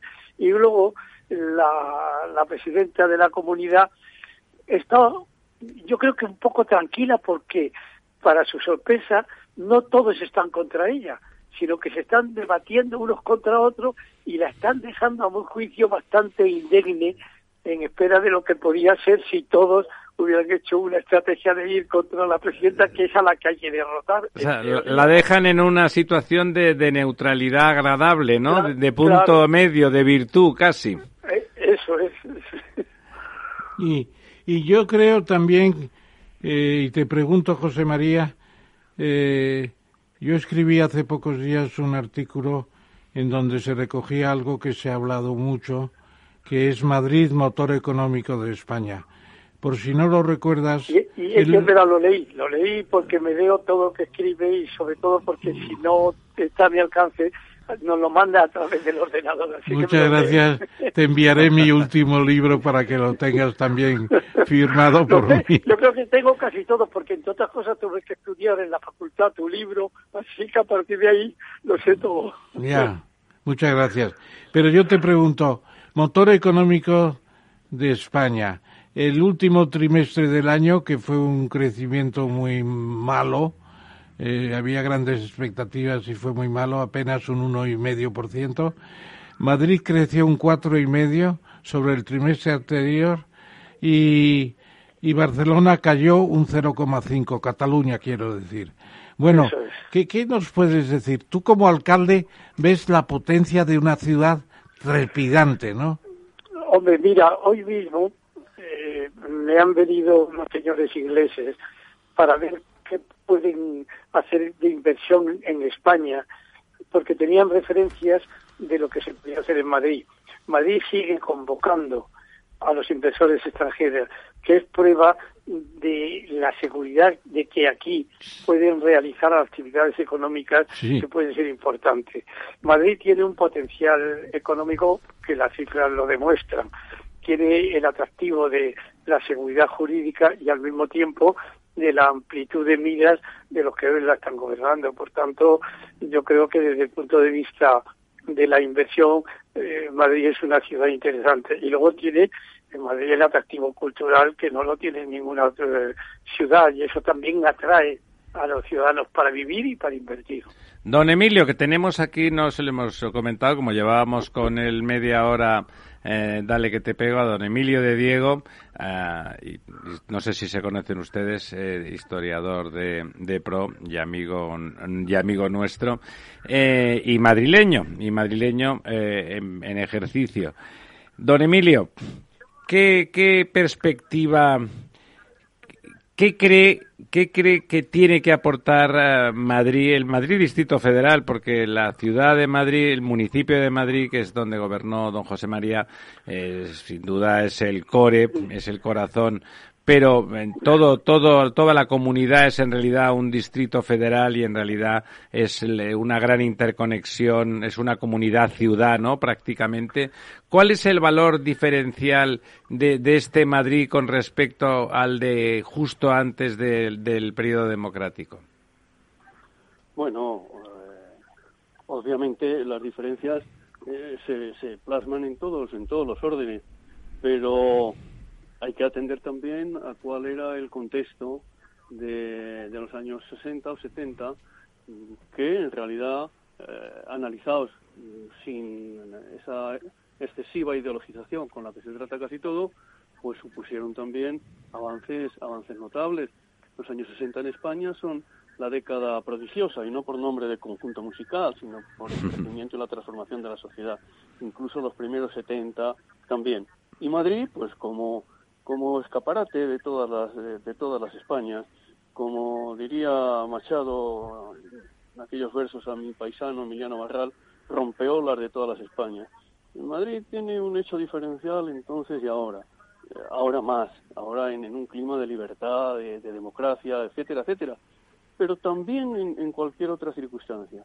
Madrid es el lugar donde pueden confluir y conjugarse y desarrollarse las esperanzas y los horizontes individuales y, colectivos de la gente, venga de donde venga y, lleve el tiempo que lleve en Madrid. Eso se ha resaltado muchísimas veces y es, es, es cierto, es la gran virtud de Madrid. Basta con compararla con cualquiera otra otra de las de las ciudades españolas e incluso yo diría que con cualquiera otra de las capitales europeas.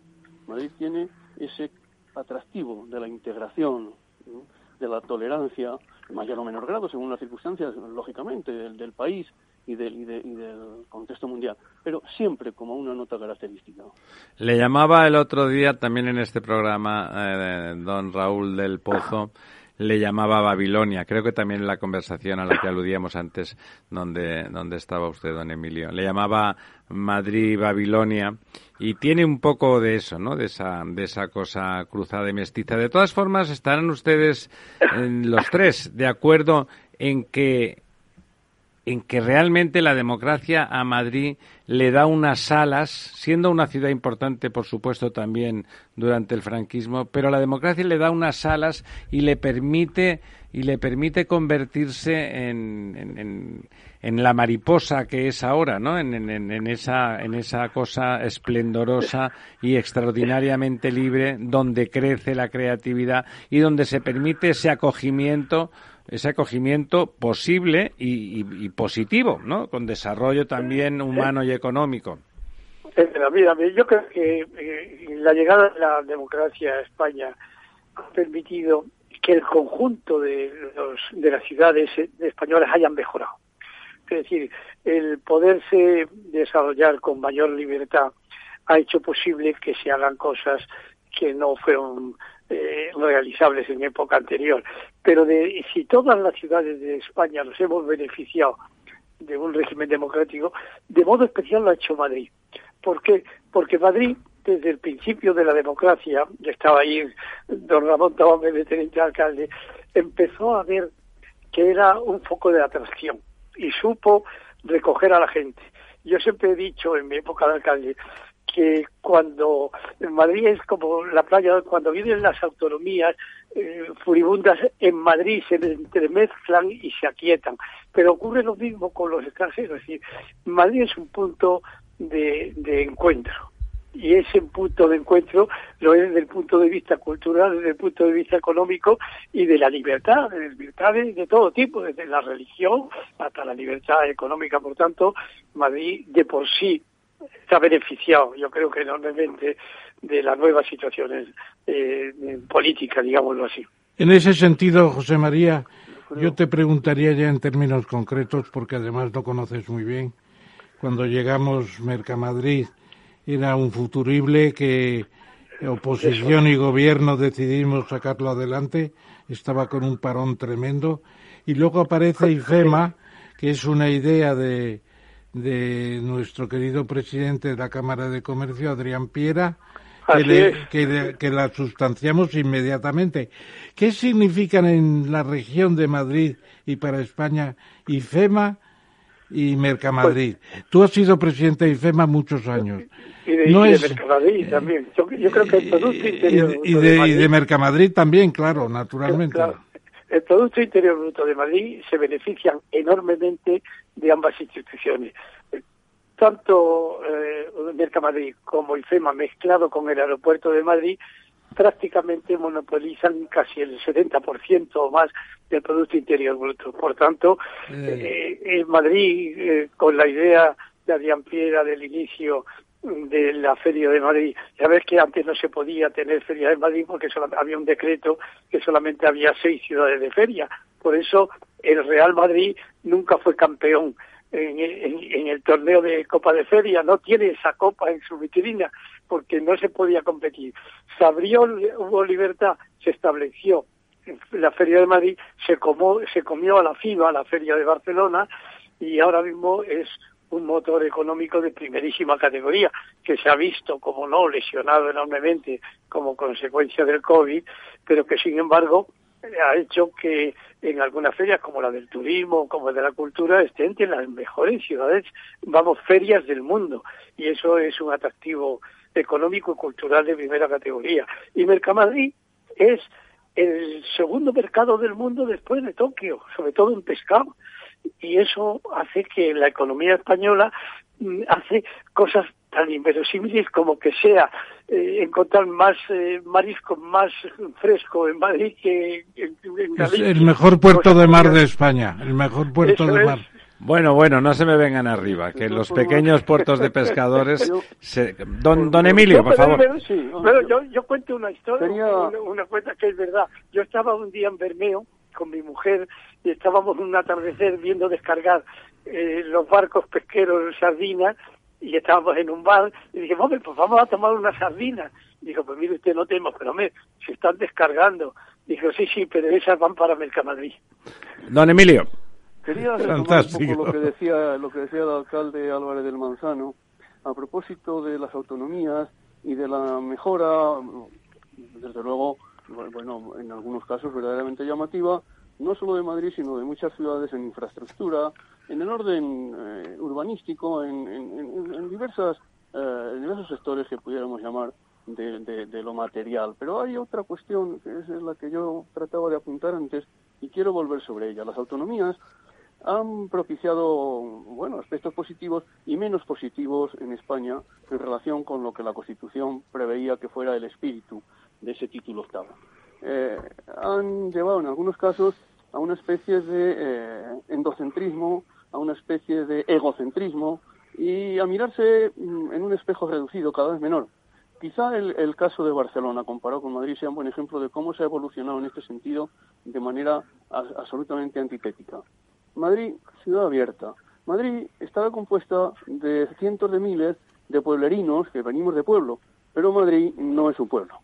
No es un pueblo en el sentido de la apertura, en el sentido de la capacidad de atracción que decíamos, en el sentido de integración. En el resto de las ciudades españolas, en la mayoría, en la mayoría, no digo en todas, de ciudades españolas grandes, pues eh, particularmente en algunos casos se apunta esa especie de mm, eh, eh, visión alicorta, cerrada, que, que concede a Madrid entonces todavía mucho más protagonismo. Le da un aspecto mucho más atractivo, mucho más llamativo. Hace mm, unos años Barcelona era esa ciudad abierta la que se iba haciendo, bueno, ya, ya por desgracia hace bastantes más años de unos pocos.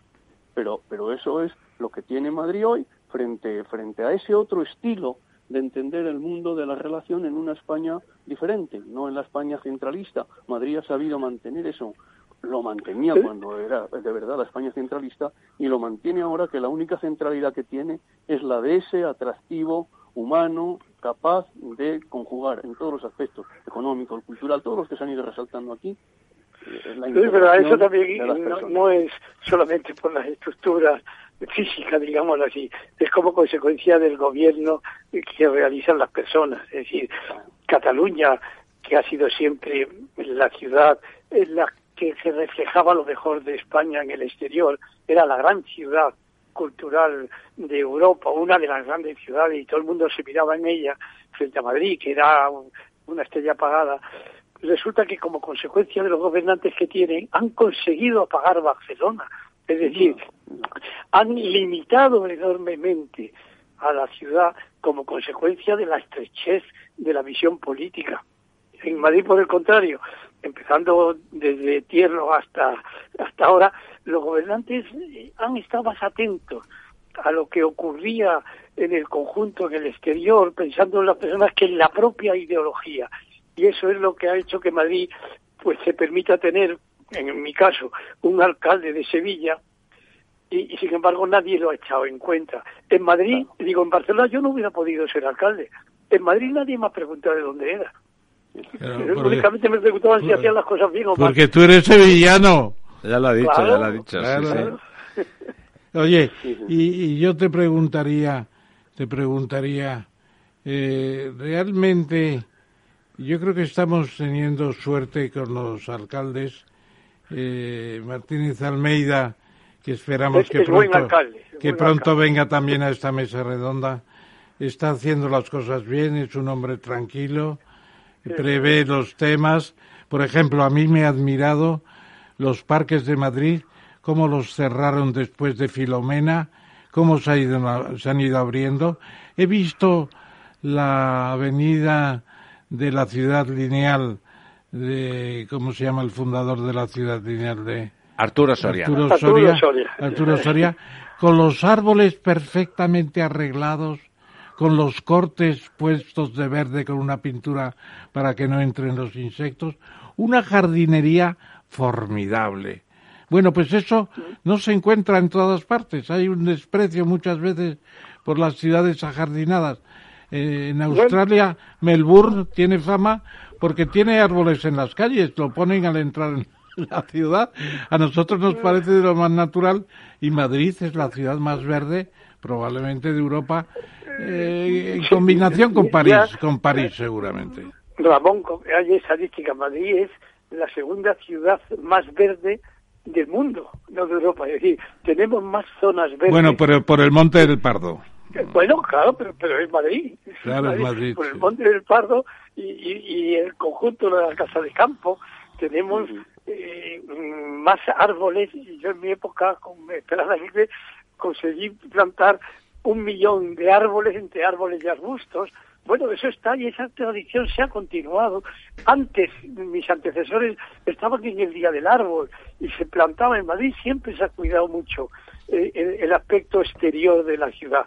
No es una ciudad dura, sino que es una ciudad en donde por donde vaya siempre va a haber una zona verde, un árbol, un rincón se ha cuidado el, espacio verde. Déjenme que les pregunte a los tres, vamos a ceñirnos un poquito más a la actualidad, siempre de Madrid, en este caso de la comunidad, que como he dicho, no se puede percibir separada de su capital en absoluto, pero no solamente porque Madrid sea la capital de la comunidad, sino porque realmente es un continuo eh, hermosamente discontinuo que permite que esa, esa verdor pues se prolongue entre los distintos municipios y, donde realmente la actividad económica y vecinal está profundamente entrelazada.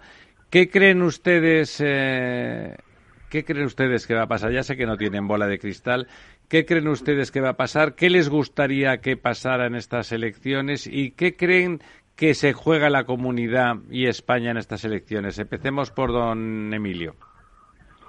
Bueno, yo supe quién iba a ganar desde el día que se publicó el, eh, la estimación del CIS, donde el señor Tejano garantizaba un empate. Entonces yo ya supe quién iba a ganar. Ahora bien, yo supe quién iba a ganar y, y me gustaría acertar, pero sobre todo desearía que esa victoria fuera la victoria para, para todos los madrileños y que determinadas actitudes en la política española fueran cediendo lugar a, a, otras a otras formas de, ya no solo de, de entender el, el, día a día sino el de plantear horizontes de mayor alcance y de colaboración y de colaboración de todos sé que esto parece una utopía en, en, en este espacio nuestro de confrontación cotidiana radical ideologización absoluta, donde yo, ¿usted a quién vota? dice, hombre, pues yo a quién voy a votar, a los míos, dice, pero los míos, los suyos lo hacen bien, dice, no lo hacen bien, pero son los míos. Bueno, que esto dejara paso a, a una realidad mmm, más amable también en este sentido. Más madura democráticamente, ¿verdad? Exactamente, creo que redundaría en mucho en hacer de Madrid todavía comunidad y, por supuesto, también Madrid ciudad,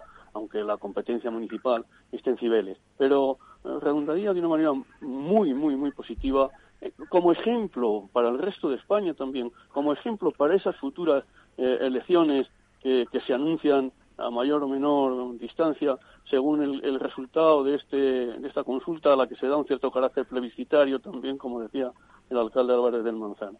Yo creo que eso también me gustaría que se produjera. No tengo tanta confianza en eso como en saber quién va a ganar gracias a Tezanos, pero se lo preguntaré. Don José María.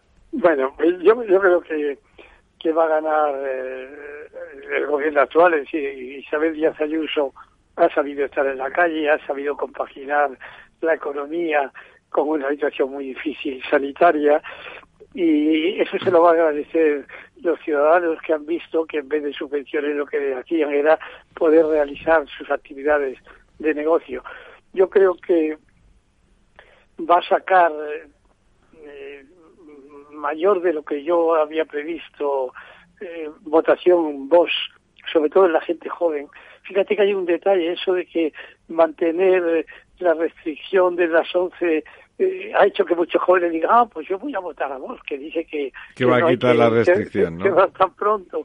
Bueno, y yo creo que en contra de, de los pronósticos, yo creo que sí, que eh, el Ciudadanos va a salir, va a salir muy bajo, pero va a salir. Y yo creo que, que sería bueno que saliera, fíjese, esto es mi, es mi opinión.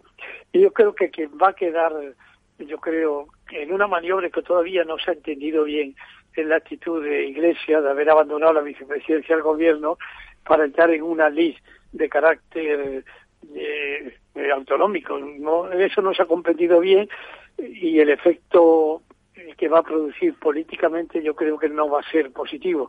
A lo mejor salva eh, su partido en sí, pero que queda muy disminuido, a mi juicio. Me temo que el señor Iglesias, lo comentábamos al principio del programa, tenía ganas de irse de esa vicepresidenta, se aburría, no ha sido capaz de, de, utilizar las herramientas formidables que un vicepresidente del gobierno tiene para hacer lo que él quiera, ¿no? Para hacer cosas que le interesen. Exacto, exacto. No ha sido capaz de, de, construir. Él es muy, la palabra la utiliza más para destruir que para construir y por lo tanto yo creo que vitalmente le ha venido grande eso y que estaba harto, en mi opinión estaba harto. Don Ramón. Sí. A mí, a ¿Cuál mí es su bola de cristal? A mí me parece que Iglesias se ha equivocado de cabo a cabo y que ya no puede hablar de la casta porque está él dentro de la misma de manera importante y no puede hablar tampoco de un progresismo de izquierdas, etcétera. Eh, no tiene más remedio que reconocer la Constitución Dice, ya no llevo el manifiesto comunista de 1848 de, de Karl Marx y Federico Engels y lleva la Constitución española a la que hasta hace poco llamaba la ley del candado. Bueno, o sea que vamos a dejarnos de historias, don Pablo Iglesias, usted lo va a pasar muy mal. Yo creo que va a haber un gobierno seguramente tripartito, como decía el alcalde. Me parece que puede resistir Ciudadanos y puede haber un gobierno tripartito que estaría bien porque eh, habría una política más de progreso económico, social, de retocar una serie de puntos débiles de Madrid todavía en algunos barrios, en, por ejemplo, la seguridad, no tolerar estas bandas juveniles que están prosperando etcétera, etcétera. Y yo creo que eh, también hacer un esfuerzo de arraigar más a los inmigrantes y crear un ambiente todavía mejor. Más humanismo, más humanismo, eh, querido Martínez Almeida, que es hijo de un gran amigo mío con el que hicimos el campamento de la granja como alféreces eventuales. es, verdad, tienes razón. Y Ramiro, y Ramiro y yo hemos estado un par de veces ya con el alcalde. Y es un tipo encantador y muy simpático. Y, además muy capaz. Es un abogado del Estado también. Le deseamos. Le deseamos lo mejor al alcalde y a la gobernadora, a la presidenta de la comunidad.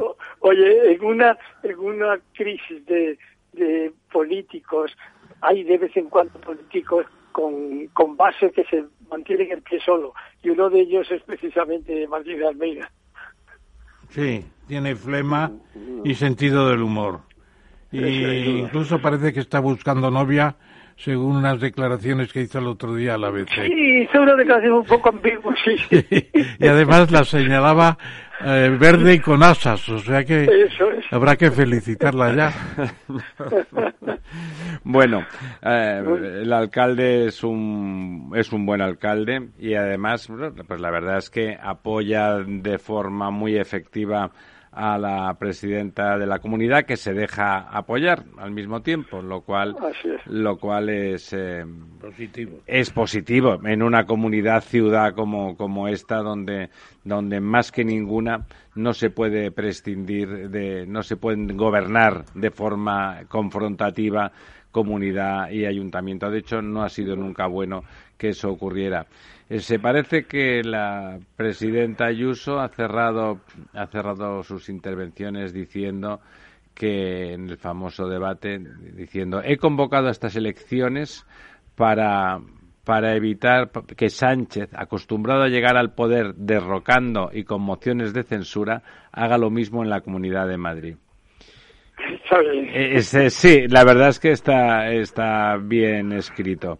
Eh, dice, quiero un gobierno austero con solo 10 consejerías. Claro, ahí también contraponiéndolo al gobierno de 23 ministerios que no se sabe muy bien qué, qué hacen. Nada más. Yo creo que estamos en una en unos días muy importantes. Eh, yo echo de menos aquello que decían de los programas. Ya no hay programas. Por ejemplo, ¿qué se va a hacer con el Parque Nacional del Guadarrama en la parte que le toca a Madrid, el Parque del Sureste bastante abandonado durante tiempo. ¿Qué vamos a hacer en la Alcarria con nuestros ríos, mejorarlos? Los embalses de Madrid, Canal de Isabel II, qué programas tiene de modernización, etcétera. Echo un poco de menos todo eso la agricultura madrileña, que es interesante, los vinos, los vinos, son muy buenos, etcétera, etcétera. No se habla de nada de eso, se habla de violencia, de feminismo, de, ideologías políticas. De la guerra del Vietnam. Pero no se toca no se toca lo que es la gestión que tiene que tener una comunidad de Madrid. Me parece que ahí está el punto flojo. Como decía el alcalde me refiero en este caso a don José María eh, Val, Val eh, el abogado del Estado de Ciudadanos, eh, reivindica que va a gobernar para todas las familias y que quiere reeditar el pacto con el PP. Bueno, eso ya más, más complicado. Bueno, pero que lo diga en voz alta. Es verdad, está bien. Que lo diga en voz alta y en televisión, eso, a mí no me deja de sorprender, la verdad, porque la, la, las, las, las, últimas manos que ha jugado la señora Rimadas, pues iban en otra dirección, ¿no? Totalmente contrario. Yo creo, por eso decía que a mí me parece que es una persona con sentido común, es un político eh, no profesional, es un profesional metido en la política y eso siempre es de agradecer, porque las cosas las, las hace o las dice más pensando que eh, estableciendo el interés ideológico por delante. Muy bien. Eh, don Emilio, ¿quiere usted decir alguna otra cosa? Apostillar, un, poquitín lo que decía Ramón Tamames en el sentido de los programas. Yo, bueno, eh, les recordaría que, que su alcalde, con el que él ocupó la, el segundo puesto del Ayuntamiento de Madrid y en muchas ocasiones el primero, acuñó aquella expresión, yo creo que no muy afortunada, de que los programas se hacían para no cumplirlos. Pero si eso entonces era una ocurrencia, era una ocurrencia de don Enrique, eh, hoy se ha convertido en la categoría de la política española. Exacto, yo creo que en un lenguaje eh, bastardeado, en una implantación de la mentira como, como referencia política, en un discurso según el cual todo se reduce a mantener el poder al coste que sea y no mirar más allá de la de la hora de siguiente estamos a las once y pico de la noche pues pues a lo sumo a los primeros 30 minutos de mañana. Eh, no, no, eso eso eso es verdad que es la gran carencia de la política española en este momento.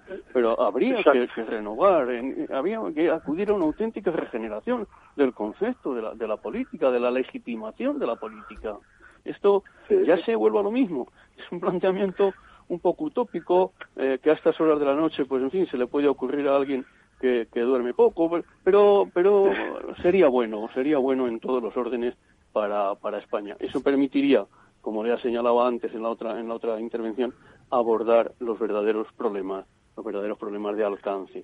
El agua en Madrid. El agua en Madrid es un tema para abordarlo muy seriamente una vez que reactivamos la construcción eh, a ritmo importante, eh, el medio ambiente, pues naturalmente que sí, pero pero pero ¿cómo vamos a, a- a encargarnos de estas cosas si lo que nos importa es de contar si se ha torcido el tobillo uno enfrente de un edificio que pudiera sospecharse que había pasado uno del PP dos minutos antes o del otro partido del siguiente este tiene la culpa de todo el tobillo. Hay, hay cosas que son verdaderamente deplorables. Muy bien, don Emilio. Eh, la verdad, lo cierto es que no debería de ser una utopía pensar que los que gobiernan las cosas públicas sean personas muy competentes y eso ocurriría en cualquier empresa. Se intenta contratar al mejor. No siempre se consigue, pero se intenta contratar bien. Los españoles, eh, la verdad es que llevan una temporada que no sé si por falta de oferta, pero en principio no les está resultando fácil contratar a personas competentes. Alguna, alguna va cayendo, alguna va cayendo, pero Con dificultad. con dificultad, efectivamente. Don José María, don Emilio, muchísimas gracias por estar con nosotros. Ha sido, Nada, por ha sido un placer y esperamos podamos oírles eh, pronto de nuevo con Pues nosotros. Muchas gracias, José María y Emilio. Muchas gracias. Buenas noches a todos. Gracias. tarde, Ramón, muchas Gracias a ti. La verdad desnuda. Ramiro Aurín. Capital Radio.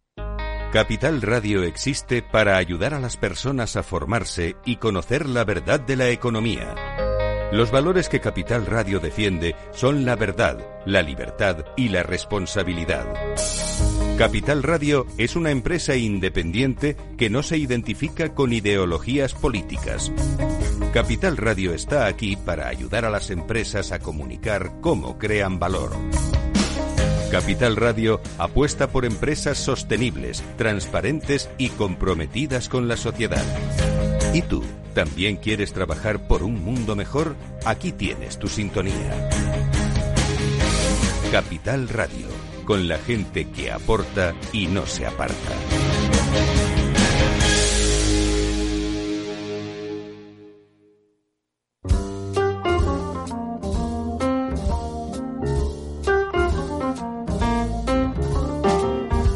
La verdad desnuda. Capital Radio. Bueno, pues aquí estamos de vuelta y mientras y mientras los debatientes están en su en el minuto de oro famoso y cada uno dice sus cositas, ¿eh? Eh, sus cositas, eh, algunos peculiares como la señora García de Más Madrid que quiere hablar de sus hijos, que dice que quiere hablar de sus hijos y que quiere transformar el mundo y Madrid para que sus hijos vivan en un mundo mejor diciendo la Sí. señora Muy, Monasterio. muy, muy maternal, ¿no? Muy maternal, sí, la señora Monasterio en su, en su tono un poco matonista.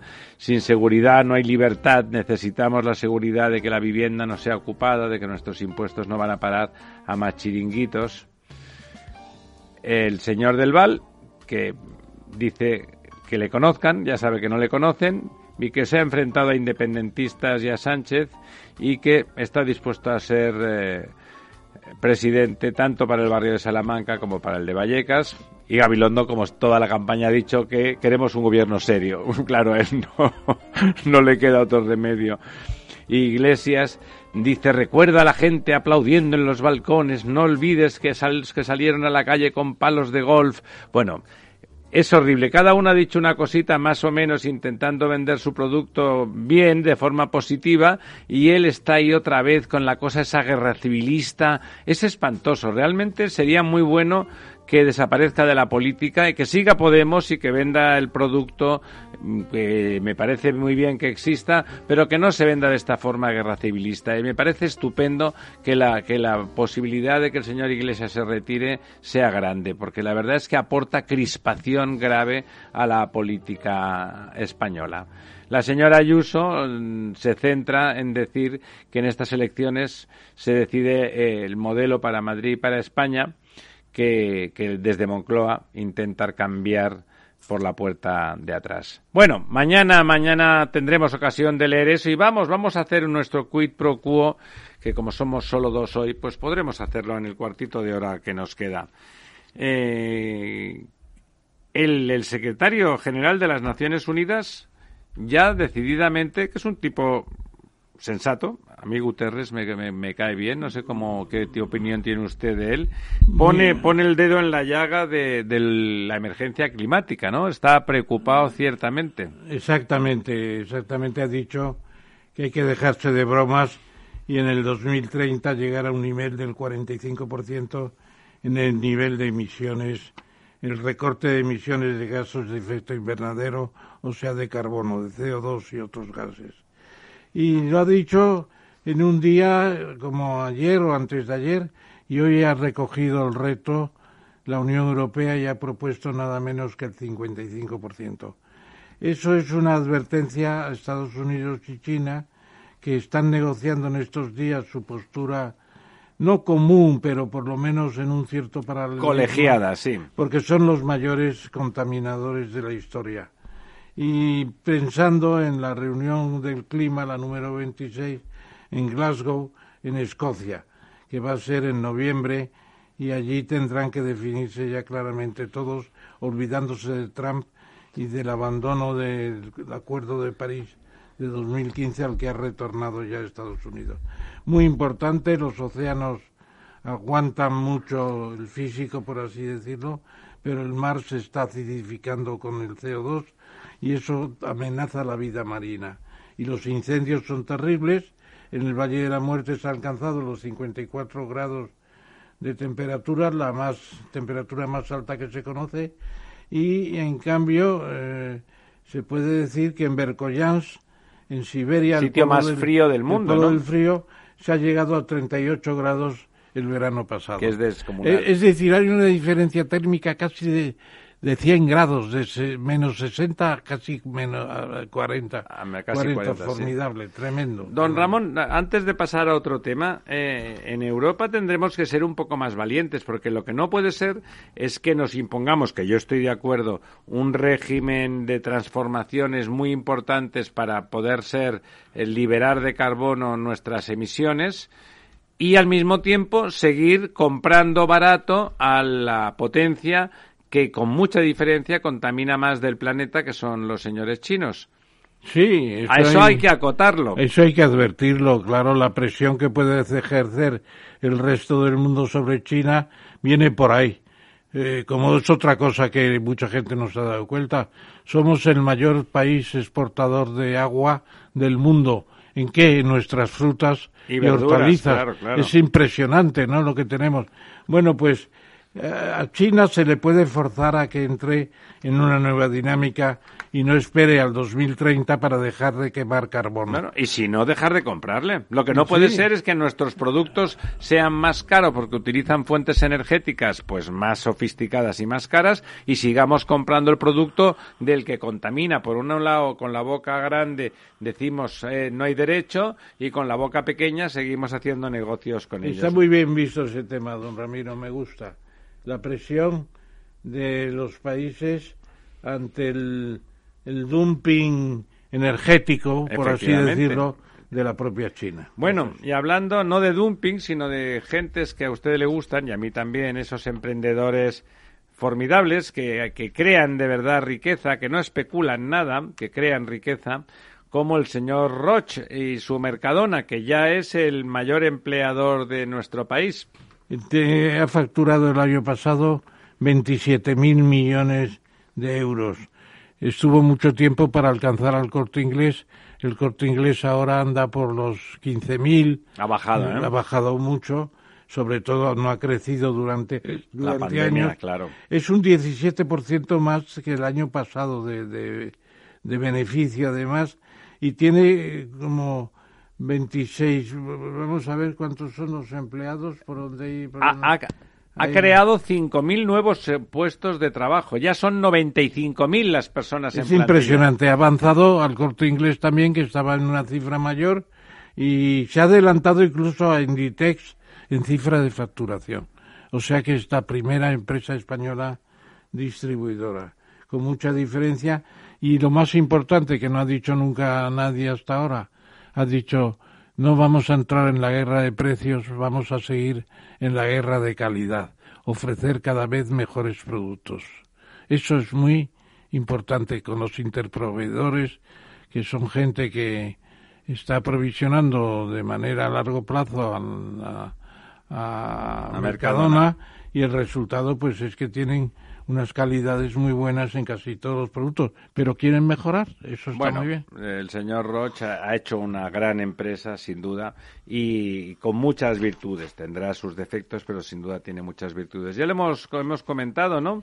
Golpe fatal a la Superliga de don Florentino Pérez, eh, bueno, en el que solo quedan tres, eh, tres clubes, y yo creo que quedan como, bueno, el Madrid porque su jefe, que es el don Florentino, es el inspirador, el Barça y la Juve probablemente porque las sanciones o las indemnizaciones que JP Morgan puede pedir por, eh, por el abandono, pues se parece que pueden ser importantes.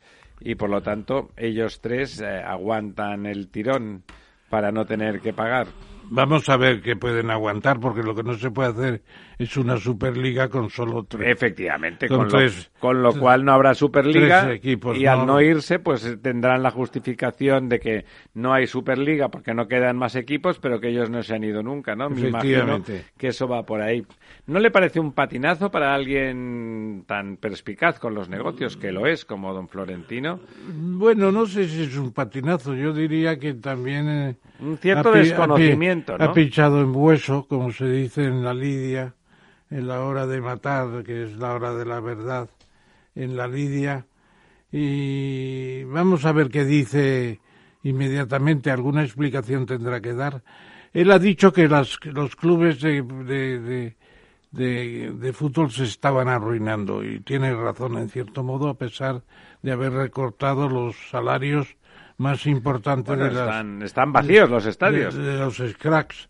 Naturalmente solamente tiene la televisión y él quería reforzar precisamente eso con una Superliga formidable de las estrellas que tendría que haber ponderado porque no pueden ser seis de Inglaterra, tres de España y tres de Italia. Tiene que ser una cosa mucho más variada seguramente.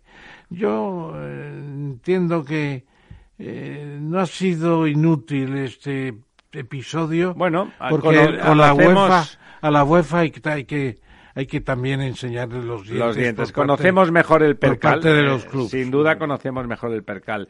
Bueno, interesante, como siempre dice nuestro amigo Jesús Chantel Lambás, que el Tribunal de Cuentas cuesta mucho que se ponga en marcha, es un, es un tractor diésel muy lento, pero que cuando realmente hay chicha y con ni le das tiempo, el Tribunal de Cuentas también es muy difícil de parar. Y la señora Colau, y como, como que tiene tanta coherencia, bueno, quizá no tan poca como el señor Iglesias, pero por ahí anda, pues se ha inflado a dar ayudas a, la gente con la que había trabajado, a sus amigos, de una forma completamente nepotista y sin ningún tipo de recato, y parece que el Tribunal de Cuentas pues le va a pedir cuentas, ¿no? Justamente. Yo fui una temporada miembro de la comisión de las Cortes sobre el Tribunal de Cuentas y el primer día que llegué saludé a los miembros de la comisión con estas palabras. Eh, os saluda, queridos amigos, este servidor porque sois unos darwinistas recalcitrantes. Y me dijeron, ¿por qué dices eso? Digo, hombre, porque Darwin estudió el proceso de evolución a través de los fósiles. Y vosotros estáis estudiando fósiles. Porque iban con un retraso de cinco y seis años, que ya no se podía hacer nada sobre lo que estuviera sucediendo. Afortunadamente el tribunal ha cambiado bastante, todavía tiene que cambiar más, pero claro, lo han dicho a la señora Colau, por ejemplo, que dar a los ingenieros sin fronteras 852.000 euros en subvenciones, pues que se ha pasado de rosca. Y lo mismo sucede con la Federación de Vecinos de Barcelona, que han recibido 475.000 euros, o con los, eh, eh, el Observatorio eh, de Empleo, que tiene 505.000 euros. Claro, es un reparto sin justificación, buscando lobbies que favorezcan su política esté errada o no esté errada. además, aparte de querer formar lobbies, por ejemplo, cosas que suenan muy bien, dice, hombre, a lo mejor es demasiado dinero, pero Ingenieros Sin Fronteras, Ingenieros Sin Fronteras en la práctica se dedica a través del señor Eloy Badía a apoyar, a apoyar la guerra contra, contra Akbar, esa guerra absurda que ha decidido ella eh, y que, bueno, que se demostró. Ayer hubo una sesión una sesión sobre el derecho al agua y la protección de los vulnerables y quedó claro que precisamente Akbar y el canal de Isabel II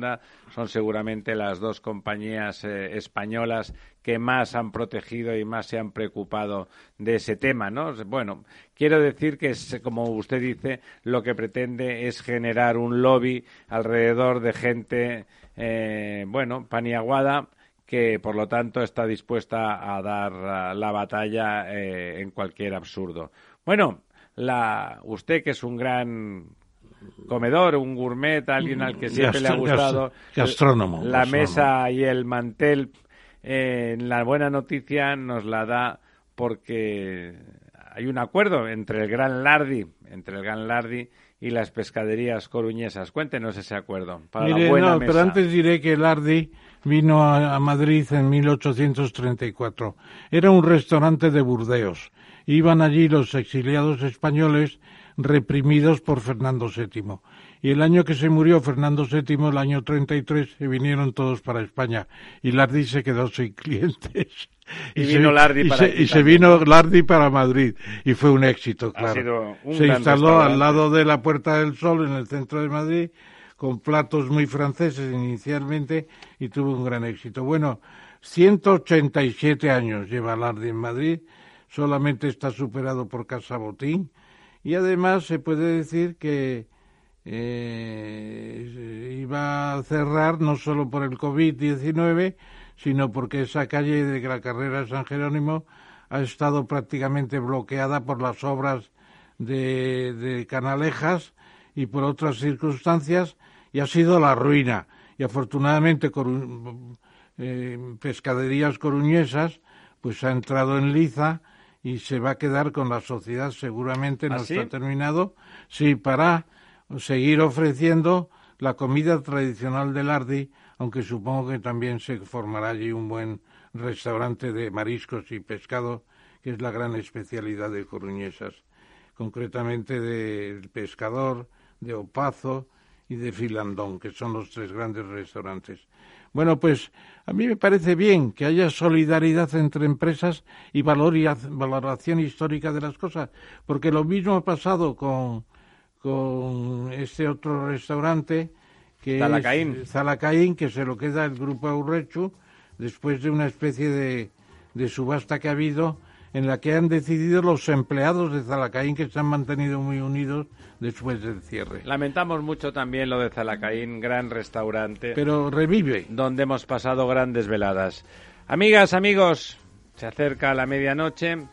Hoy ha sido una noche interesante, aquí desnudando la verdad como siempre y por un, con una oreja puesta en ese debate del que tendremos que seguir hablando y en esas elecciones que el día 4 decidirán muchas cosas, probablemente la tendencia de la política en España en los próximos años.